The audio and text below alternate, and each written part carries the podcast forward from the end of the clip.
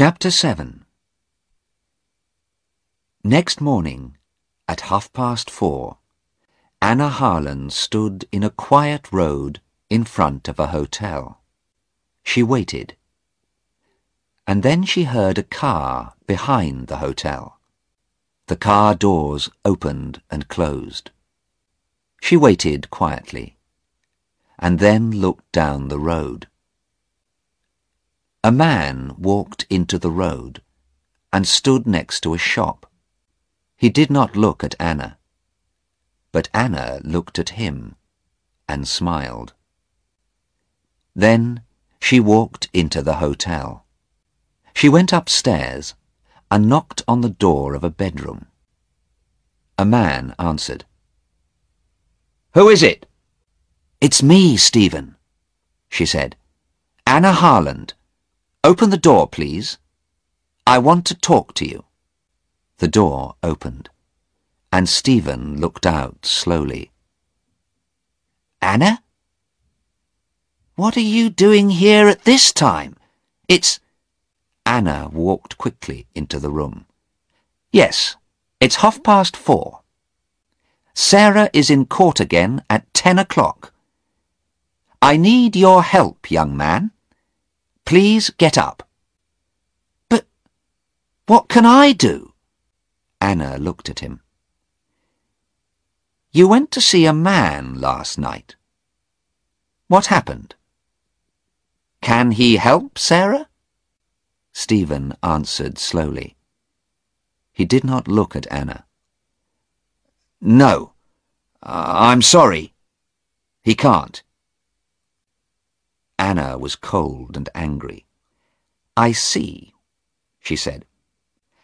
Well, can you and I help her then? Tell me, Stephen, what do you know about Hassan? Hassan? Stephen said angrily.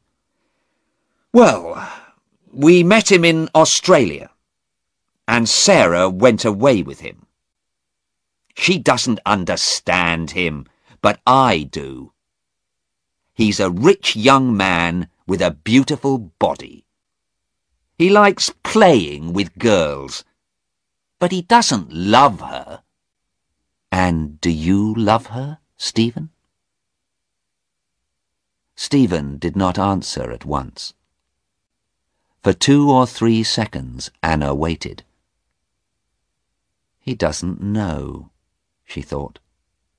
He can't answer the question. Yes, Mrs. Harland. Of course I love her. But he's not looking at me, Anna thought. He's looking out of the window. He's not thinking about Sarah. Stephen, Anna asked quietly, did you go to see Sarah and Hassan in Australia the night before they came to this country? Stephen looked up at her. Er, uh, yes. I went to their hotel, he said. I asked Sarah to leave Hassan and come back to me. But how did you know that? Sarah told me, of course. Was Hassan there? Uh, no, he... Stephen stopped. Then he said, why do you ask? Anna opened her handbag. Look at this, she said. What is it? Do you know? He looked at it, and then at Anna. A tube of toothpaste. Why? That's right. A policeman gave it to me, and he took it from a man. You met that man last night, Stephen. You gave him ten tubes of toothpaste.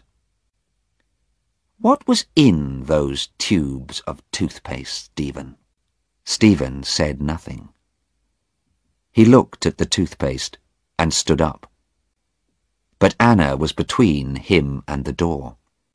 She gave the toothpaste to him.